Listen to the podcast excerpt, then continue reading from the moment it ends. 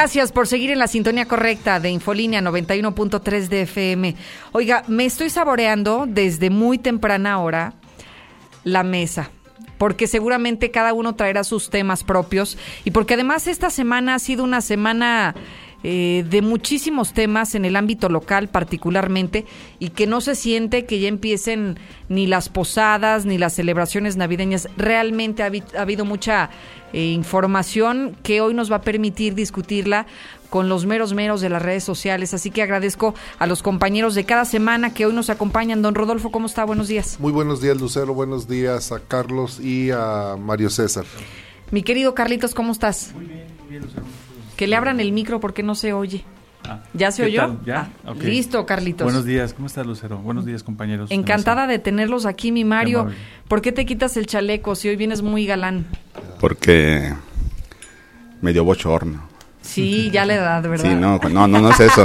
Es que dice el le digo al ingeniero que cuando me estoy antojando, dije, madre mía, me sentí desnudado con la mirada. Ay, caray. ¿No, te dije, ingeniero? dije, ¿Cómo por qué, verdad? Ah, ¿Qué fue lo que me dijo cuando me vio? Ni siquiera me dijo buenos días. No te dije buenos días y te saludé. No, no, no, me lanzaste los piropos porque me bañé. Mire, sí, la verdad es que... Ahora va a cantar la canción de, del violador. Ah, nada más falta. No, no, no, no, me lo censuran porque luego se nos echa encima la audiencia.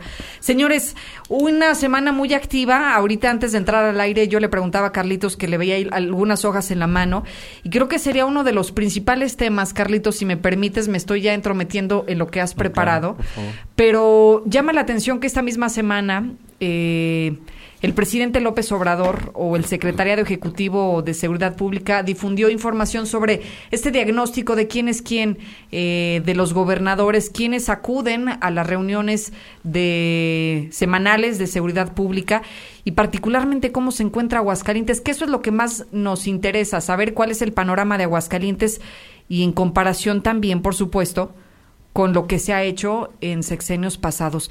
Carlitos, ¿cómo, ¿cómo percibes esto? Que a mí me parece sumamente indignante, que hoy que, por cierto, hoy en la mañana reportamos el último asalta Rolex, el último robo de este tipo, y que veamos estas estadísticas en contraste donde podemos documentar que el gobernador prácticamente no acudió al 96% de sus reuniones. Creo que más que indignar es para molestarte muchísimo porque tiene coherencia, no acude no le interesa y hoy los resultados son malísimos. Claro, por supuesto, sí, fíjate que sí, a mí me llamó mucho la atención, de hecho, escuché en la semana la noticia aquí con ustedes y me puse a investigar. Y la verdad es que eh, lo que apuntas es muy cierto. O sea, por un lado hay un doble discurso. Por un lado eh, expresan preocupación por el tema de la seguridad y se reúnen y bueno, para la foto ahora vemos que en realidad lo que hacen es que se reúnen pero para la foto, no para trabajar. Así es. Y el presidente de México ya con mucha anticipación él había dicho, a ver, este les pido a los gobernadores desde el inicio de su gestión serán mis aliados este les pido que se concentren les pido que asistan. Y, les advirtió además no sí creo que tuvieron el tiempo suficiente como para realmente acudir fuera para la foto o fuera para quedar bien con el gobierno federal pero ni por esas circunstancias lo hicieron. Por supuesto que no. Y fíjate una cosa, eh, lo que dice el secretario, bueno, ahí hubo en todo el año hasta noviembre 294 reuniones, digamos, es el, el techo, pues, ¿no? Y en el caso, por ejemplo, de Aguascalientes, solamente el gobernador asistió 11. Eso ya no es noticia, pues eso ya se informó, ya se puso en claro. Pero a mí lo que me llama la atención es, por por un lado, eh, eh, manifiestan que hay mucha preocupación por el tema de la seguridad, este, hacen estrategias y mencionan siempre la coordinación con la Guardia Nacional y con los otros policías y demás, pero en los hechos, pues aquí está. Ahora, ¿qué tan importante es que un gobernador asista? Porque entonces ese es el tema, así es. Él, lo que decía, bueno, lo que decían algunas personas que lo defendían era, es que con el, con el gobernador o sin el gobernador las cosas deben de caminar. Pues sí, deben de caminar pero yo quiero saber, por ejemplo, si en realidad un gobernador le diera la importancia que tiene el tema de la seguridad y que hiciera el experimento, un mes, vamos, 15 días, y yo te aseguro que muchas de las cosas que hoy no caminan, caminarían. Y es que sabes que yo creo, y no sé si usted coincida, don Rodolfo, en la parte de eh, cuando no estás presente en estas reuniones que me parecen fundamentales, sí las cosas deberían de caminar, pero también creo que al no estar atento a estos temas, tampoco traes el pulso de lo que está ocurriendo, al menos en el rubro de seguridad pública, y hoy las estadísticas nos dan la razón, ¿no? A ver, Eh, yo difiero de lo que ustedes están comentando y lo voy a decir. Ese es un tema de forma. Ok. Lo que está presentando el, el presidente López Obrador no es más que un tema de forma, no es de fondo. Voy a poner un ejemplo. El jueves 17 de octubre se dio el famoso Culiacanazo. Bien. El presidente presume reunirse muy temprano, entre 5 y 6 de la mañana, y de hecho salen con la cara de desmañanados. ¿Qué cambió y qué resolvió el que se haya reunido el presidente a las 5 o a las 6 de la mañana de ese jueves 17 de octubre si finalmente el resultado del operativo fue un fracaso? Porque no fue planeado, porque no fue pensado, porque no fue organizado correctamente, no modificó en nada. Segundo, el señor dice reunirse por más de 200 ocasiones, estar al pendiente de los datos, de los números, de la numeralia de que va creciendo los homicidios dolosos, los secuestros, y en qué ha cambiado. ¿De qué ha servido que el presidente o los gobernadores estén presentes en esas reuniones? si lo que vale o lo, el tema de fondo es la decisión que debe de tomar. A mí me parece que un mandatario no tiene por qué estar en todos lados, porque para eso tiene un equipo de trabajo. ¿Tú te imaginas que el director de esta empresa esté en todas las reuniones de No, trabajo? es imposible. Bueno, entonces tiene responsables en quienes delega una actividad de cada eh, organización. Sí, un responsable de cada área, ¿no? Sí, y aquí tenemos un responsable de la gobernabilidad, que es el secretario de gobierno, un responsable de la seguridad pública, un responsable de la procuración, y a través de estos tres actores, el gobernador sí debe de tomar una decisión. Y no necesariamente tiene que ser a las seis o a las siete. No lo estoy defendiendo a él ni a los 32 gobernadores. Ellos pueden tomar una decisión a las 5 de la tarde, a las 6, a las 12 o tomándose un whisky si quieren. La decisión es voluntad política y no ha existido voluntad política en el caso de Aguascalientes para resolver el problema de la inseguridad. Acaba de publicar una filtración que hace la Fiscalía del asesinato del señor que bien a bien no sabemos a qué se dedicaba en ¿De la cuál? colonia De, España. la- de Ah, Antonio. Antonio Guzmán, el del comerciante de papas. Sí. Es el de las ¿De qué papas son? Omis? Papas Guzmán. Ah, papas Guzmán. Bueno, porque yo voy a comprar papas Omis, que están muy buenas, por cierto. Se van a saber Se si vale. de los mismos. Sí, no vaya a ser que me vaya a tocar ahí. Entonces, esas, esas, eh, aquí en esta mesa podemos servir 15 este, documentos importantes. ¿Y quién toma la decisión? En el Estado, el gobernador. En la República, el presidente. ¿Qué ha sido diferente de las reuniones en las que se desmañanan todo ese equipo de seguridad? Que además debo aclarar, estas reu- reuniones no son nuevas, ¿eh? Y lo sé porque las conozco y me constan de que ha habido toda la vida las reuniones. Sí, sí, sí, sí, sí. Claro, claro. Yo, mire, yo coincido y difiero en alguna parte de la de usted y ahorita le damos voz a Mario porque está muy pensativo. Yo los escucho. Yo coincido en la parte en la que un gobernador no está obligado a acudir al 100% de las actividades. Me queda claro que para eso tiene un equipo y se supone que tendría los mejores como para poder delegar y él descargarse un poquito.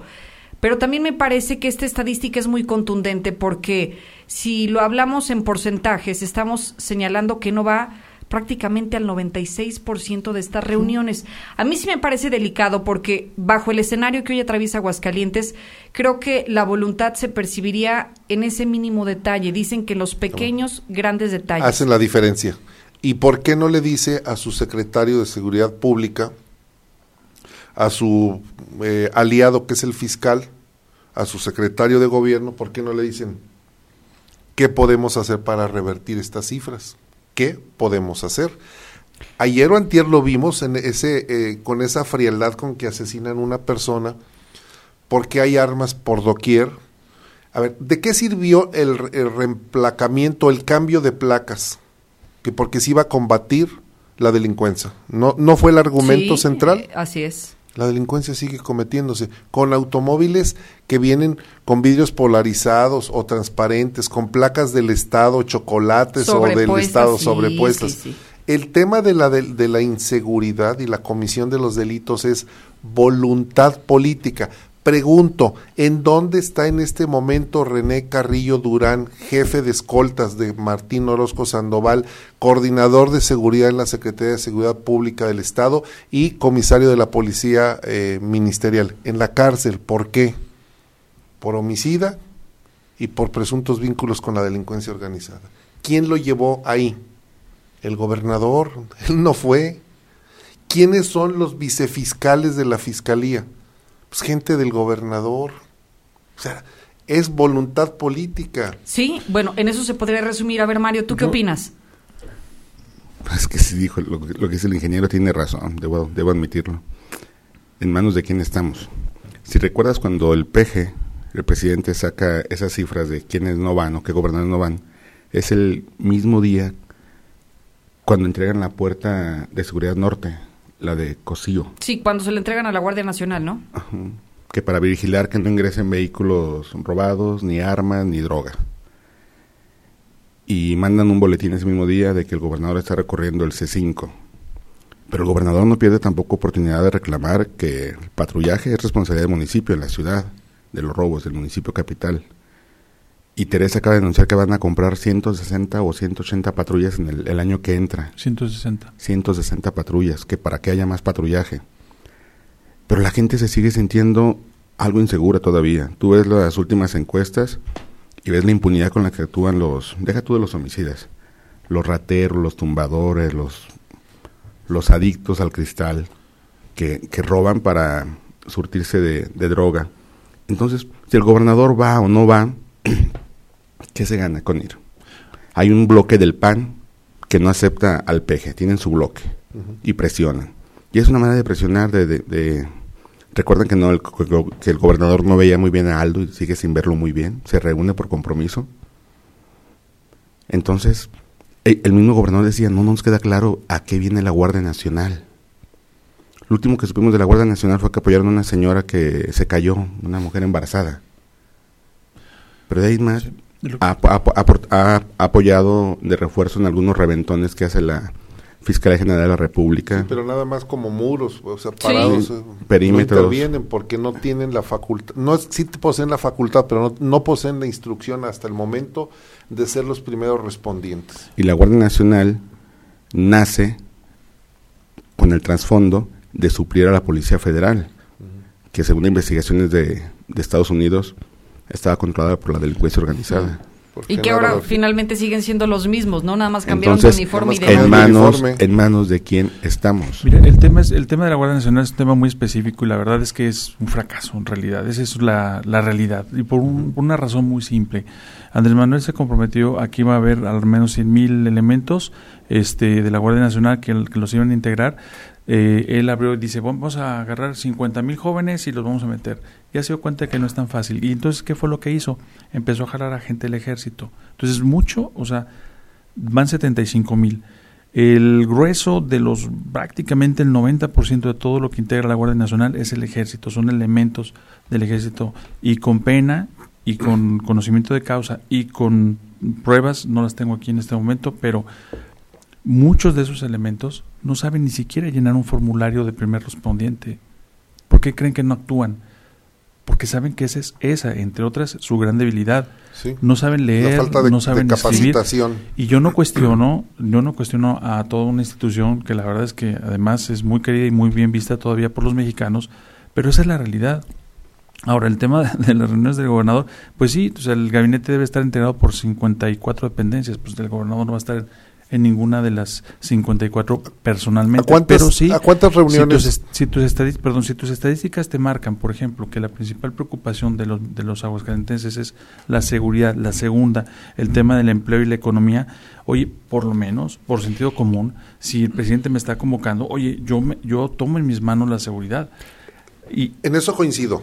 O y, sea, yo respondo por la seguridad de mi Estado, pero estarás de acuerdo que yo no necesito, yo puedo irme al café de la esquina uh -huh. a tomar una, una decisión sobre los mecanismos, la, la, eh, la, implementación de un plan de seguridad. No tiene sí, sí, que sí, ser a las 6 de la mañana. Sí, no en tiene una que ser específicamente en un sitio con un grupo de personas, pero creo que todo tiene lógica. Ahora que, que menciona Carlos sobre el tema de si ya sabemos cuáles son los puntos que le duelen a la población, creo que queda muy claro lo que se acaba de dar a conocer a través de Consulta Mitowski, que es la, la última información respecto a la percepción de, de seguridad y de otros parámetros, pero me quiero concentrar para no salirnos del tema. Dice, en el caso de Aguascalientes, la última medición el gobernador del estado ocupaba el lugar 15 de 32, uh -huh. considerando que el número uno es, digamos, el donde existe una mejor percepción de seguridad. Uh -huh. Ocupábamos la mitad de la tabla, número 15 de 32. Pero en esta última medición que apenas acaba de dar a conocer el día de ayer, pasamos del lugar 15 al lugar 25. Sí, se cayó totalmente. Se cayó completamente y apenas estamos a la mitad del sexenio y apenas estamos considerando que todo tiene una vinculación a lo que hoy estamos publicando respecto a acudir o no a las reuniones. Bueno, Aquí, no va ni a las reuniones de la CONADO. Sí, caray. Yo sí digo, yo, no tiene voluntad. yo Eh, nomás- es que en resumen es eso. Tú puedes ir a la, tú puedes ir a la escuela y estar todo, ser el, el alumno con el mayor número de asistencias y el más puntual y estar en la escuela. Y no saber nada. No saber nada. Sí, es, eso es cierto. Y hay personas que van a la mitad de las clases y se ponen a estudiar en su casa. Sí, son brillantes. y yo, yo pregunto qué cosa más importante puede hacer el señor gobernador de 6 a 7 de la mañana. Dormir. Digo, el, el- el- sueño. Ah, bueno, el, Yo pregunto. El Bueno, sueño- el es- sueño es un escuchar, privilegio. escuchar la nota roja. Ok, no, no, ok. no, no, el dormir bien. es un privilegio, comer es un privilegio. O sea, no, nadie le está pidiendo que se, que se prive de sus privilegios. Ah, no- no lo Cumple han- con tus responsabilidades. ¿No han visto cómo se quedan dormidos pues. en las conferencias del peje los funcionarios del gabinete? Sí. Los lleva el Varios. peje a su misa matutina y los saca de estar en la reunión. Y están así que parecen boxeadores o Felipe Calderón cuando Pues, se como durmiendo. no, levántate a... A ver, do- de- fi- imagínate la Ciudad de México, la distancia a la que tienes que trasladar, tra- trasladarte de ¿A qué donde hora te vives, levantas? a qué hora te tienes que levantar, la, la exministra que mínimo tiene que darse una como mujer y que el Olga. pelo... Sí, la Eh, Olga. ella- ella Uno lleva un proceso, es que no, Sí, no está sí. fácil. Entonces, ¿cómo se- ¿A poco crees que uno amanece así? No. Ni tinte le alcanza el tiempo, o sea, por eso... No, no, no. eh, a Pero ver, creo que creo que lo de fondo más allá de si acude o no acude a las reuniones, creo que no hay ni la voluntad de ingeniero, No pero voluntad. tampoco se ha visto que tome las decisiones ni en el café No. ni en su casa No, no, ni no, en no, ningún porque no hay Esa volun- es- a ver. es la bronca. Por eso, tú llegas a tu casa y le dices a tu marido, eh, la llave del lavabo está... Ella no está casada. Bueno, estoy haciendo una En el analogía. supuesto. Ah, Sí, sí, sí. Ah, no estaba poniéndolo en No contexto. importa. Es que tus admiradores entonces van a decir, ¿qué pasó? Sí, no, no nos enteramos. Se me va a caer Aclaramos, el no está casada, sí, No. no está casada. No, no creo que Ni se en el Kermés se ha casado. Tú llegas, vamos a, voy a cambiar el tema. Para que yo estoy No hay casado. problema. Que Carlos llegue. Llego a la, llego, llego a la casa de ustedes y mi esposa. Eh, la llave del lavabo está goteando. Eh, no funciona el arrancador de la bomba. El carro hace un ruido muy raro. Si yo no, no es de que yo me levante a las 6 de la mañana para ver, atender los, los, los problemas pequeños domésticos. Si no tengo la voluntad de repararlos, ahí van a seguir y va a suceder algo peor. El día de mañana se va a quedar el carro de mi esposa a media calle. Claro. Y punto. Decir, te lo dije, no funcionaba, algo traía mal. El problema en la política es de voluntad. Punto. Hay un tomador de decisiones máximo.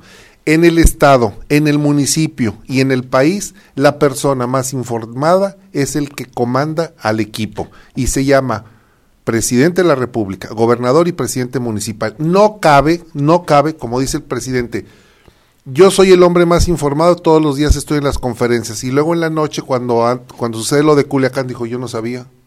Claro. No, no, No, y no, porque seas el, No, no. El el, jefe en mando vas a estar informado, porque me queda claro que aquí no, al menos ver, así lo dice. Pero el gobernador, números. ¿tú crees que el gobernador no sabe que el Estado se está cayendo en materia económica? Porque también el INEGI Claro. lo acaba de publicar, trae una desa- desaceleración económica, lo que traemos es una inercia, trae una inseguridad imparable.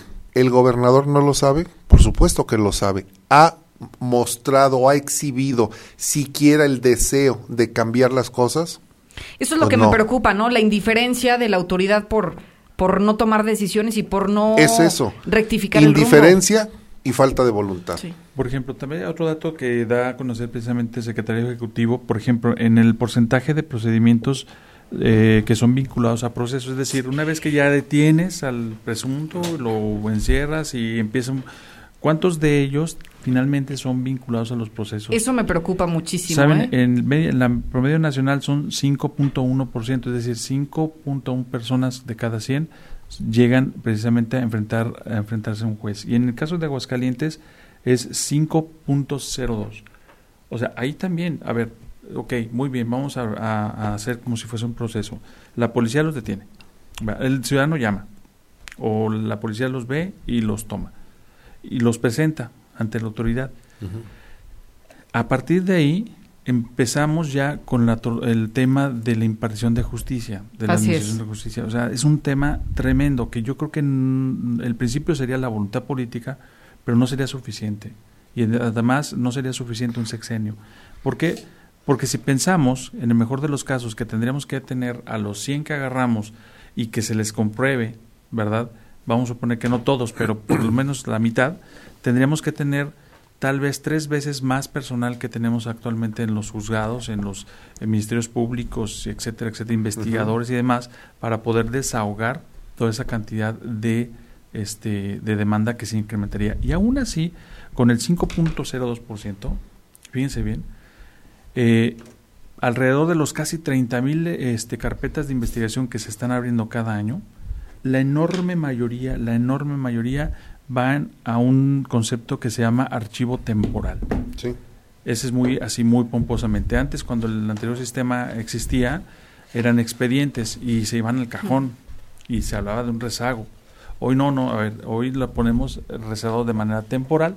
Pero ese temporal puede ser una semana, dos años o Por toda la vida. que sí. Ese es el Mira. tema. Y ese es el gran reflejo de la incapacidad institucional que hay. Así A ver, cuando comenzamos la charla, yo te decía, el gobernador tiene, debe tener tres aliados como gobernador. Uno depende de mí. Yo voy a detener, yo voy a brindar las condiciones de seguridad. El segundo me va a ayudar a procurar la justicia, es la fiscalía. Y el tercero va a ser el juzgador. Mira, lo que estás diciendo, Carlos, el día viernes 6 de diciembre fue la semana pasada, Pasada. Que comentamos esta nota que publicamos. Hicimos una investigación sobre el tema que está pegándole a Aguascalientes y que está detonando la inseguridad, que es el narcomenudeo. La necesidad de los adictos eh, por la droga a los hace delinquir. Estos datos que obtuvimos son de la propia fiscalía. Uno, el delito de narcomenudeo creció del primer año de, de Martín Orozco a este último mes de octubre en un 273%, o sea, 3 a 1. Sí. ¿sí? De ese 3 a 1, las personas, la proporción, voy a hablar de proporciones, que por cada 10 delitos denunciados, no cometidos, ¿eh? se cometen no sé, Más. 10 delitos denunciados, 5 personas fueron detenidas. De 5 personas que fueron detenidas, solo 3 pudieron ser vinculadas a proceso. Es decir, la eficiencia es del 30%. Entonces, si no tienes un aparato de seguridad, si no tienes un aparato de procuración, y estamos en la etapa de, de, de verificar de ese 30%, de esos tres que se fueron a los juzgados, cuántos realmente fueron sentenciados o fueron absueltos o fueron liberados, y nos vamos a dar cuenta que va a ser como del otro 50%, o sea, 1, 1.5 va, va a estar... Los que sen- realmente. Y si, Ajá. me, y si me permites el paréntesis, y de esos que fueron sentenciados, que sí debe ser una mínima parte de cada 100, tal vez yo me atrevería a asegurar que es 1.5, casi 2, que son sentenciados, de cada 10 sentencias que emiten los jueces, solamente se llegan a cumplir 7. Dato de hace un par de años que leía yo un documento. Entonces te quedas frío, entonces entiendes por qué la gente no confía en nadie. O sea, en nadie. ¿Y por qué cada vez se, se engrosan las, las cifras de la estadística negra, ¿no? Ah, y bueno. la impunidad, exactamente. La impunidad, ese, Ah, este mismo día que presentamos este, este eh, reportaje, lo vinculamos con una entrevista que hicimos con Guillermo Cepeda, que es el director de, de un área de información de mexicanos, se llama Impunidad Cero, de Impunidad Cero. Hicimos una entrevista con él y nos da los datos que han venido registrando. En este momento, uno de cada diez homicidios dolosos es castigado. Uno de cada diez. Bueno, con todos estos elementos para quienes nos están escuchando y que podamos entender, porque ya le pusimos eh, la harina, la sal, el huevo, y pues, ahora vamos, ahí te va la receta. Yo, si fuera el gobernador, ¿qué tendría que hacer? Si quiero hacer, tomar la decisión en los jardines bonitos de la casa de gobierno, apoyado en un tequila siete leguas, que es que el que toma el señor del, del ultra, ultra, ¿qué? Ultra transparente, bueno, de ese ultra claro, cristalino. ¿Qué diría? A ver, señor, Poder Judicial, Fiscalía, mi secretario de Seguridad Pública, mis presidentes municipales con sus secretarios, el problema es este. ¿Cómo podemos revertirlo? ¿De qué sirve que pongamos 5.500 o 100.000 cámaras? ¿De qué sirve? Tú puedes detectar la imagen, el rostro de una persona, ese fue el que me robó. En la calle me quitó mi celular, perfecto. ¿Y cuándo lo vas a encontrar? ¿Cuándo lo va? Porque lo que decía Carlos Gutiérrez hace un momento, llegas a la fiscalía y no hay voluntad. ¿Por qué? Hace 15 días presentamos el reportaje, mira cómo van coincidiendo y, bueno, porque es el tema, además, porque es el tema, no lo que le preocupa a la gente. Es lo que le preocupa ¿Quién no ha sido víctima de la delincuencia? ¿Quién no hemos sido víctimas? Presentamos hace 15 días la movilidad que hay en la fiscalía. En 10 meses, 130 mm. personas han salido. Olvídate de las causas, que el 80% son corridos. Esa es la palabra. Qué delicado, porque eso tiene una relación, la falta de permanencia en un sitio, tanta rotación, a razón que de 13 funcionarios por mes. 13 funcionarios o 3.3 por semana. ¿Se acuerdan? ¿Tú crees que puede resolver la fiscalía? ¿Se acuerdan que, antes mandaban los comunicados de prensa, Seguridad Pública Municipal? Detuvieron a fulano de tal que cuenta con veintitantos, cuarenta o cincuenta, sesenta, setenta ingresos. y, así, no sucede, y así los mandaban. Hasta hace unos años se lo mandaban. Fulano de tal que cuenta con tantos ingresos, Sutano que cuenta con tantos. El huevo era uno de ellos, ¿no? ¿Y, qué pasó? Dijeron, no, ya, ya no, ¿qué pidieron? No nos exhiban. Nos estamos exhibiendo nosotros mismos como gobierno, todos. Claro, porque no podemos. Claro. Estamos diciendo a la gente que este delinque, delinque, delinque y, no, lo, y no podemos hacer nada. Sí. A veces los policías tardan más haciendo el papeleo de entregar al, al delincuente que este ya va saliendo. Y la gente los conoce. Y una manera que, que tuvo el gobierno, y todo lo está aplicando el gobierno del Estado, de reducir o intentar reducir las cifras de la delincuencia es el programa Reintegra. ¿Y de qué sirvió? Que los becan, no ha servido de nada. No ha servido de nada. Mario, a ver, ahí tenemos el último caso del famoso trascabo. A ver, lo traigo a la mesa porque has dado en el grano. El trascabo familiar del huevo, de los delincuentes que más eh, reincidencia ha registrado a los separos. El Trascabo es uno de los que anunciaron con bombo y platillo de este programa Reintegra. Lo mete en tres meses. O, bueno, creo que el programa era para tres meses inicialmente. Sí. ¿Qué buscaba este programa? Que aquellos adictos que habían estado ya. Adictos delincuentes. Sí, exactamente. Tienen que cumplir con dos requisitos: ser adictos y delincuentes. Y vas a intentar. Son cualidades. Sí, vas a intentar eh, rehabilitar a los muchachos. El Trascabo cuántas veces lo metieron al programa Reintegra, es digamos el programa piloto y él es eh, la cara con la que vinculamos este programa Reintegra. ¿Y qué sucedió? A los días ya estaba otra vez en las calles haciendo exactamente lo mismo, y prácticamente ya se estaba debatiendo entre la vida y la muerte por alguien que hizo justicia por mano propia porque el gobierno no pudo. ¿eh? Él, él se andaba matando. Intentó hacer una bomba Sí, sí, sí. Que se le iba a lanzar, que creo los monquiquis. Eh. Sí, porque él quería... Y le explotó. Además, tarú. bueno, no, no pidas mucho, porque cuando la droga les destruye el cerebro literal. Pero el punto es, no sirve el programa, César. Tú dijiste, eh, bueno, es que intentaron hacer un programa para disminuir y la yo estuve en, Y yo estuve en contra. Y yo dije, estoy en contra de eso. Eran becas Cada uno del programa Reintegra aparte lana, ¿sí? nos costó 8 mil pesos mensuales en, ¿En promedio. serio? ¿O Eso, ese, ese es el ¿Es en costo? serio? Sí. Ah, yo tengo unos documentos donde dice que son 35 mil pesos. Déjame lo reviso y me comprometo la siguiente semana a ponerlo en claro. ¿eh? Y que reservaron el nombre de las empresas, los centros de, de Los anexos. los Sí. anexos a los que les entregaron los recursos. No, pero sí yo tengo un documento vía transparencia donde este ese costo ¿Menciona es el nombre de las 35,000. empresas? No, los montos No. sí, porque es un monto millonario. Entonces imagínate, las cuatro personas que nos están escuchando, algunas deben haber sido víctimas de la delincuencia. Y saben quién los robó, porque hasta son vecinos, saben quién opera, y ven que andan ahí y los denuncian y no hacen nada. Y luego cuando los atrapan, casi que al minuto llega la policía detrás de ellos, como si estuvieran brindándoles protección, sospechosamente. Y ahora se enteran que esos adictos delincuentes eran premiados con ocho mil Sí. pesos mensuales. Eso costaban tenerlos ahí para Sí. reducir los índices de delincuencia. Y cuando batallan para conseguir becas para pagar la preparatoria, la universidad, o cuando la beca Benito Juárez, curiosamente no llega al CBT 168, al CECITA Morelos, y no les llega.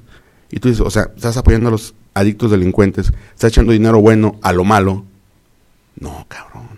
Pero también viene otro tema interesante que es la incapacidad de algunos funcionarios, Mario, que eh, ponen este tipo de programas que nos salen carísimos y que finalmente no dan resultados. Ahorita hablamos de la seguridad, pero por ejemplo yo recuerdo que ¿Por qué? también... Porque es con dinero ajeno. Si fuera su dinero de pendejo le meten. No les cuesta a ellos. ¿Qué pasó con, con eh, salud pública en el área de salud mental cuando contratan también Mm. un programa de la Universidad Autónoma donde también había negocio de por medio? Y dime cuántos suicidios hemos prevenido en este año. Ya No. vamos en cifra histórica con más de 171, entonces... Sí, ya eh, es del año pasado a este eh, se incrementó en un 23% el número de suicidios. Creo que llevan cuatro programas que intentan. Creo primero era Amate y luego otro que hasta les pusieron a la página de Facebook está suspendida porque gobierno no nos ha Sí, pagado. no pagaba. Van como cuatro. Cuando Y los- todas Y fallidas. ya van a dejar de, de contratar a los psicólogos. el- que están- También el siguiente año. es El, el punto con ese programa es que en efecto siempre lo hacen para la foto, caray. Siempre, esos lanzamientos de programas surgen tras cuando, después de una semana, perdón, este, a lo mejor en dos días se, se suicidaron cinco, seis o siete, que hemos tenido así, que en menos de 24 horas o casi 36 hay un escandaloso número de, de personas que se deciden quitar la vida. Y inmediatamente salen con la foto y el consejo estatal y todo esto. El consejo estatal ni siquiera sesiona a ver dónde están, qué están haciendo, dónde están sus evaluaciones, a ver que nos informen. Así como nos informan cuando se instala y cuando dicen vamos a y vamos y estamos trabajando, a ver que nos digan en dónde están sus reportes, sus resultados. Y esto, eh, aquí sí, fíjate, aquí se aplica, ingeniero. Caray, que sesionen, que se reúnan. Bueno, ahí es un evalúen, consejo específico para, Para eso, que cuya ejecuten, función es esa. Que ejecuten. Yo digo, y vuelvo al tema del gobernador, este, a lo mejor no diario, pero una vez a la semana, ¿por qué no? Y que Ah. le dé personal seguimiento hasta temas, por ejemplo, porque en esas reuniones así se dan. Es que tenemos 20 patrullas que están en el taller. ¿Desde cuándo? Desde hace tres meses. ¿Por qué? Porque no hay dinero. A ver, finanzas, dinero. ¿No? Y a la siguiente semana, a ver, ¿dónde están las patrullas? Pues siguen o no, ya salieron. Eso es la importancia En que, el, que, el, que el gobernador esté Charlie, Presente en para un jalar. mundo, mira, presente, y en trabajando. un mundo donde las comunicaciones y los métodos de, de- de comunicación eh, son tan adelantados, tú puedes estar en Tumbuktu y estar al pendiente de todo. No necesitas, yo insisto, y no justifico a Martín, ¿eh? desde luego que eh, desdeño su desinterés, pero no es el no es el tema. Yo puedo estar eh, desde Italia controlando mi negocio, porque puedo hacer una videoconferencia, porque existen programas en donde todos hay una nube, subes tu información y lo estás viendo en tiempo real. Mira, yo te puedo decir, por ejemplo, de un software de construcción en donde yo puedo estar haciendo una obra en Nuevo León y desde mi teléfono, desde mi computadora, estoy viendo lo que está sucediendo. Sacan material del almacén y automáticamente me registra cuánto salió, en qué se va a aplicar, dónde se va a utilizar, cuánto puede costar ya al, al, al impor- al volumen total de la obra y poner cámaras, tú las pones donde quieres. Si el señor, insisto, tiene voluntad, puede vigilar todo desde la cama, puede estar acostadote en su cama, que le pongan una pantalla ahí en- enfrente de su recama, de su cama Y estar observando, no, que te rías. No, No, sí. es que- Se lo imagino, No, me yo, parece. preferir- yo preferiría en, la, pues, en el jacuzzi. Bueno, pues, eh, tú eres más... Ya de Pero, tú ti- ti- tienes un, un, este, ¿cómo se le llama? Eh, Un apetito, ¿cómo se le llama cuando eres más? Ah, caray. Sí, sí, más Predilección. picoso, ¿o qué? más- Ah, jocoso. No, no, cuando el- tu actividad sexual es más alta. Ah. No, no, creo que ya nos estamos Ya, desviando del tema. no, ¿no? Bueno, no, el no, tema es- no me gusta que me presuman. A ver, ah, bueno. Lo bueno, los excesos de, de es que- los sobrados Sí, Promiscuo. Sí, sí tiene, promiscuo. Ah, ahora sí, promiscuo. No, bueno, no, no quise decir promiscuo. Ahora sí nos salimos del tema. No, no, qué lo que dice ingeniero es cierto, la voluntad política, porque con toda la tecnología, así puedes tener Pues, a- al lado a la persona ya las herramientas en la cama, tecnológicas lo ¿va? puede. en la familia, la persona a la que tienes a un lado por mucha tecnología y no hay comunicación, ¿va? Ah, ¿Cómo bueno, sí. Oye, los niños están en una recámara de todo en nota y están mandándose mensajes. Sí, O sea, el tema Voluntad. es voluntad. Punto. El señor no ha querido resolver problemas de, mala orga primero una mala decisión de funcionarios. La semana pasada lo comentábamos. Yo le decía a José Luis, hacía una analogía. Imagínate que en una obra al que al carpintero lo pongo a pegar piso y al que pega piso lo pongo a, a col- colocar las instalaciones hidráulicas y al que hace las instalaciones hidráulicas a que haga la escalera de herrero. y- sea, es lo que está haciendo el gobernador. O sea, son los mismos y nada más les cambia el- la cachucha. No puede funcionar un equipo así porque necesitas gente con primero con Especialistas. primero con voluntad de servicio. Porque una persona con voluntad de ¿Y, y servicio si no los dejan servir, ingeniero? bueno, pues entonces el que está mal es el que los, el que Los los, lleva. O sea, una empresa es exitosa en la medida en la que sabe elegir a su gente. Y no es cuestión de dinero, es de saber elegir. Si un mandatario no sabe elegir a sus funcionarios y atiende a simples compromisos, a veces sale más barato pagarles una beca y decir, no, Hacer los asesores como todos. que convertirlo en sí. asesores, que son simples aviadores. Conozco una lista, me acaban de presentar, no de presentar, me mostraron una lista de 120 asesores. Sí, pero es, eh, te sale más barato que llevar a una persona incapaz, inútil, en el, no lo digo que en, en otra área, pero En- el que sabe de salud no no vas a poner en seguridad. Oye, pero ocurre en todos los niveles de gobierno. Ah, bueno, Municipal, también. No, no, es estatal, bis. federal, compromisos de campaña, compromisos de Sí, partido. sí, Claro. sí, sí. Que su, único, su única cualidad es que estuvo ondeando banderas en el crucero. Claro, andaba Sí, que pegando apoyó en la campaña. calcomanías y pues hay que pagarle, hay que cumplirle. Ese es el problema de la política. eh, No, en yo todo les el digo que el Congreso y que el gobierno no es la NASA donde eligen a los a los mejores, ¿no?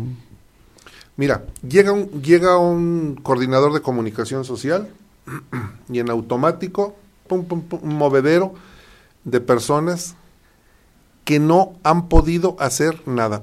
Que ese es otro de los problemas que comentábamos, de la, de la incapacidad que ha tenido este gobierno. No solamente eh, de hacer malas cosas, sino lo poquito que ha hecho no lo ha sabido vender. Hay que decir que, por ejemplo, los pasos de nivel es un proyecto importante, significativo, trascendente para la movilidad de Aguascalientes. No se ha sabido vender. Y cada persona que llega, y lo mismo en comunicación que en gobierno, en la Secretaría de Gobierno, llega, quitan a las personas que tienen la capacidad, ponen a su gente y ya no funcionaron. Y los que tienen aquel servicio profesional de carrera ha desaparecido. Las personas que se iban esmerando, que iban subiendo por su capacidad, por su trayectoria, haciendo un buen trabajo, están siendo desplazadas porque son compromisos políticos. Claro. Y ahí está el fracaso. Y que esa es la idea que ahora traen en, en el OSFAX, ¿no? Para quitar a los recomendados de la Iglesia Católica, para quitar a los enfermeros, a los mercadólogos que la hacen de auditores, al menos esa es la, la intención. Bueno, Ojalá que se Pero lleve tú a sabes cabo, cómo está compuesto el órgano. Por e- o sea, todos estos, por los por- enfermeros, por los mercadólogos, por pero toda porque esa son, mira, a cada diputado, Ah, sí, a cada diputado sí, le dicen, sí. tú tienes, dependiendo del peso del diputado, no, no hablo del ¿Cuántas peso. posiciones, no? Sí, político, ¿cuántas? Te tocan cuatro, te tocan dos, te tocan... Entonces, ese órgano que es un que es una dependencia importante, sustantiva, Claro. es como el páncreas del cuerpo, te llevas a gente que no tiene ni la menor idea de lo que van a hacer. Y por eso está convertido aquel, aquello en un simple mercado, porque es un Sí, mercado. una agencia de Fíjate que- colocación fíjate nada que más. sí, y te- hay que tener mucha sabiduría para la hora de elegir a, a la gente. Yo conocí un caso de un político que cuando gana el Senado de la República eh, se reúne con su gente, les agradece, les dice muchas gracias, ahora voy para allá. Eh, nada más que yo quiero poner a su consideración un tema. A ver, si yo me voy a, a México a trabajar al Senado, yo tengo dos opciones. Una, invitarlos a ustedes para que me acompañen y poder trabajar allá en el Senado, porque además de Me merecimientos, ayudaron, pues se lo merecen. Claro. O la otra, que yo contrate asesores, realmente asesores, gente que realmente técnicos, que realmente saben de los temas que voy a deshogar y poder hacer un buen papel. Y entonces el, el- su gente dice, no, pues sabes qué, contrata a tus asesores. O sea, es más importante para todos que hagas un buen papel. Y así fue como sucedió. No, y que además si lo ves a futuro también te va a ir mucho mejor, ¿no? Si le va a ir bien a él con sus asesores de manera automática también. Eh, esto le pasó a Rubén Camarillo Mm. Ortega. Es, es un caso y es fehaciente. O sea, me parece que también hay que tener esa sabiduría, esa virtud Claro. a la hora de invitar. Si además la persona a la que invitas es, Humildad. es Humildad. técnicamente No, sólido, Humildad, decir, encima es tu amigo y no soy encima... especialista en este punto, requiero Claro. quien lo haga, Claro. requiero quien me asesore, Claro, pero un político para que sea humilde está muy canijo. es difícil, pero bueno, Luego se la creen, Sí. Tienen su fanpage y juran y pagan publicidad por decir que, que están haciendo las cosas cuando es obligación, quieren que les aplaudamos. Claro. Es que se ha desvirtuado, ¿eh? Volvemos al tema, ¿no? O sea, podemos hablar mil horas de esto y, y llegar siempre a la conclusión de que se requiere voluntad política, se requiere de humildad, se requiere sabiduría, porque también no le podemos pedir peras al olmo, ¿no? Yo ahora mismo veo diputados en la actual legislatura que la verdad yo digo, caray, es que digo, mm, sus iniciativas que suben muy mal. Oye, Y luego después la Suprema Corte la, viene la- y les la enmienda tontería la de plana, ¿no? declarar persona non grata a Evo Morales. ¿Qué tal el juicio Eh, político? eh, el señor ya anda en Argentina y estos mensos, así literal, Y- y bola de mensos, se meten en camisas de once varas sin necesidad. Y además Bueno, y mal habiendo- agradecido, ¿no? Rojos, Pero aparte- rojos y azules. Pero Mario, aparte habiendo tantos temas para discutir aquí, Sí.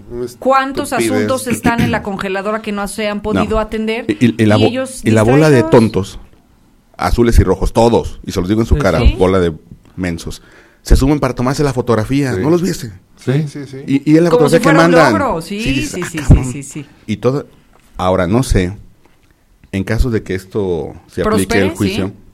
si los que andan ahí, luego pueden ser candidatos o pierden algunos. Ya escuchaste Gustavo Valls, güey. Ya escuchaste Quique Galo, güey. O sea, ¿qué necesidad de... ¿Quieren ser candidatos? Órale, cabrones. Primero brinquen esa. Mira, platicamos con Roy Campos en la semana sobre pues, ah, las encuestas que Ujú. dicen mucho. Y él comentaba eh, precisamente sobre Evo Morales que un punto de desgaste de López Obrador estaba en Evo Morales. Y la huida, yo escribí que fue una instrucción de Estados Unidos y el tiempo nos dará la razón a algunos que así lo pensamos. Dice Roy Campos, esto lo vino a beneficiar. Estaba desgastando a López Obrador la presencia de Evo Morales. Yo, si fuera del PAN, yo le echaba porras para que siguiera Evo Morales, porque así desgasto a mi oponente. ¿Qué, qué Y dijo, dijo Mujica? Yo no voy a ser leña del árbol caído. Sí, Fue, fue bueno, es un hombre sabio. sí. Y ve cómo ve a Andrés Manuel. Ese es un mensaje entre líneas Sí, que lo captaste sí, bien. dijo, Yo no voy a ser leña del árbol caído. Ni eh, Andrés Manuel tiene un país que sufre. Pero Evo, este Mujica tenía fama de ser el presidente más pobre de- del mundo. Sí. Pregúntenle, hay que preguntarle si verdaderamente era el más pobre. Digo, Digamos que al menos en Era su modesto. estilo de vida, su sí. estilo de vida, eh, con lo que Eso tenía él era suficiente, punto. pero es que tampoco se han puesto a pensar la gente que Mujica, cuando llegó a ser presidente, ¿a qué edad llegó a ser presidente? Mujica no tiene, no Mujica- necesita. Mujica Maduro. no tiene hijos. ¿Para qué agarrar riqueza? ¿Para qué cometer corrupción? ¿A quién se le iba a heredar? Preferible vivir con pobreza pero con honra los, sus últimos años de vida y la supo aplicar mejor, porque él no tenía hijos. En cambio vemos gente que, que roba políticos porque quieren darse lujos y quieren heredar, además. ¿Como quién? ¿Como Vicente Fox? Por ¿O ejemplo, Vicentillo, que ya lo trae? por ejemplo. ¿O ese López Obrador? También. A los de la fábrica de das O chocolates. aquí no nos vamos tan lejos. O aquí. Señores, eh, ¿con qué concluimos? Pues nada más, ya nada más para el colofón, este juicio político que quieren enderezar a la Cámara de Diputados. Primero, de local. Primero, todo, cualquier, Mario, quien sea, que quiera iniciar un juicio político, va al Congreso de la Unión, turna su escrito y se lo tiene que aceptar. O sea, ahí no hay vuelta. O sea, sea quien sea, si sea el mejor abogado o el que no sabe nada, le aceptan primero. Segundo, me da la impresión de que no tiene futuro a final de cuentas ese juicio político porque eh, eh, los que están impulsándolo lo toman como si hubiese sido un acto de gobierno eh, con fines este, de política exterior y no como una opinión a la cual los diputados están en su libertad de hacerlo. hacerlo. Entonces, incluso puntos de acuerdo, mientras no tenga eh, la intención real de que, te- sus efectos tengan un tema, digamos, migratorio y demás, no va No va a pasar promocionar. nada, claro. Exacto. Y, y sí, sea, que cuiden su futuro político, Max, lo que tú dices. Pero no lo hicieron a, a opinión pública personal. No, sí, sí, sí, un punto Salió de en el acuerdo. diario claro. oficial del Estado. No, Sí. vamos, Pero es que pero, pero no, finalmente era una opinión, en realidad, porque ni siquiera está facultado, o sea, Pues era una cortina de humo para otras cosas que incluso están ya ahí. está legislado, ¿eh? Porque no es la primera vez que un congreso local este, genera esa dinámica y también... se ¿A quién, los quiere ¿A quién hacer. han declarado persona non grata Mira, por antes de- ejemplo, en Monterrey... en- No, aquí, aquí en Aguascalientes. Ah, en Aguascalientes no recuerdo. Pues Aquí no, recuerdo. Pero en Monterrey, eh, a Noroña, por ejemplo, y a otro de los... este Sí. Ah, a este eh, señor que declaró, eh, que aplaudió a la Liga 23 de septiembre que mataron a uno de los Sada. Ah, el y, de Cultura, pues, ¿verdad? El Congreso local Ah, lo declara y quieren hacer juicio político. No, no pasó nada, absolutamente nada. Igual acá. es- no Ahí está la nada. experiencia, Claro. señores. Don Rodolfo. Dos temas. Eh, no entiendo bien la canción que vienen replicando las mujeres feministas, y no estoy en contra de las feministas, en donde en el estribillo dice, el Estado opresor es un macho violador. Si se refieren a la, a la violación física, si es a la violación física, decirle a las señoritas que por favor revisen la encuesta nacional sobre dinámica de las relaciones en los hogares, entran al INEGI, buscan ese dato y se darán cuenta que siete de cada diez violaciones se dan en el seno familiar. Entonces, el Estado, si es metáfora, se acepta, pero si hablan de que son los policías los que las están violando, no es el porcentaje, están errados, están erradas. Dos, eh, me parece que el próximo año, eh, en la elección del 2021, eh, va a aparecer en Aguascalientes un partido con fuerza, se va a convertir en la segunda fuerza en el Estado, va a ser re- eh, redes eh, Sociales progresistas. sociales progresistas. No va a tener ese nombre, tengo entendido que en mayo, junio, que va a, ser, va a darse la, la convención, se va a decidir el nombre.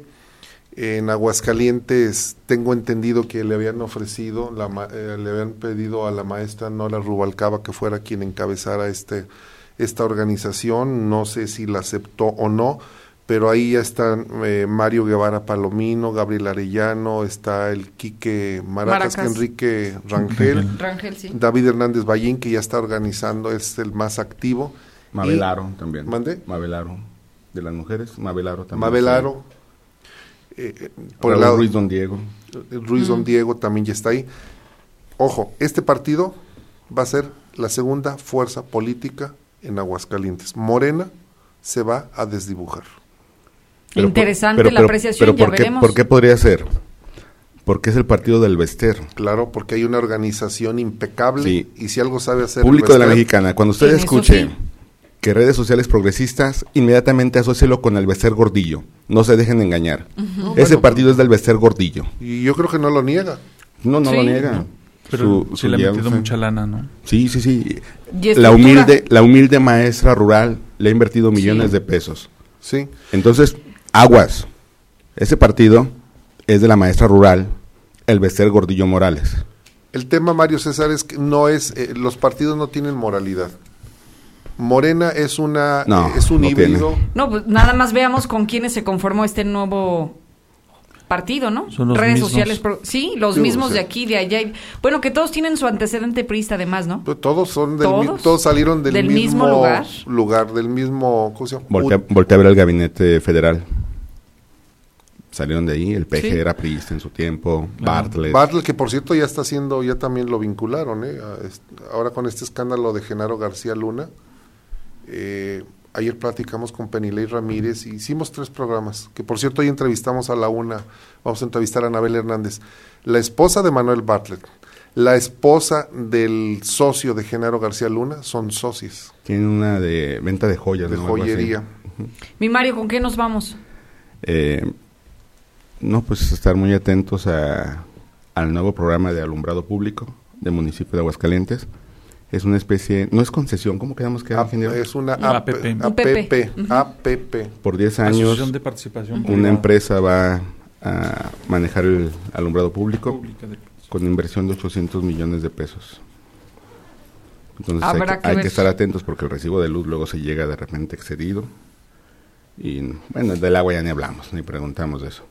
Pero sí, sí llega, sí llega excedido. Muy bien. Señores, muchísimas gracias. Gracias, Gracias. No, a hombre, al todos. contrario, Gracias. gracias, Lucero, gracias a todos. Al contrario, gracias también al equipo de producción.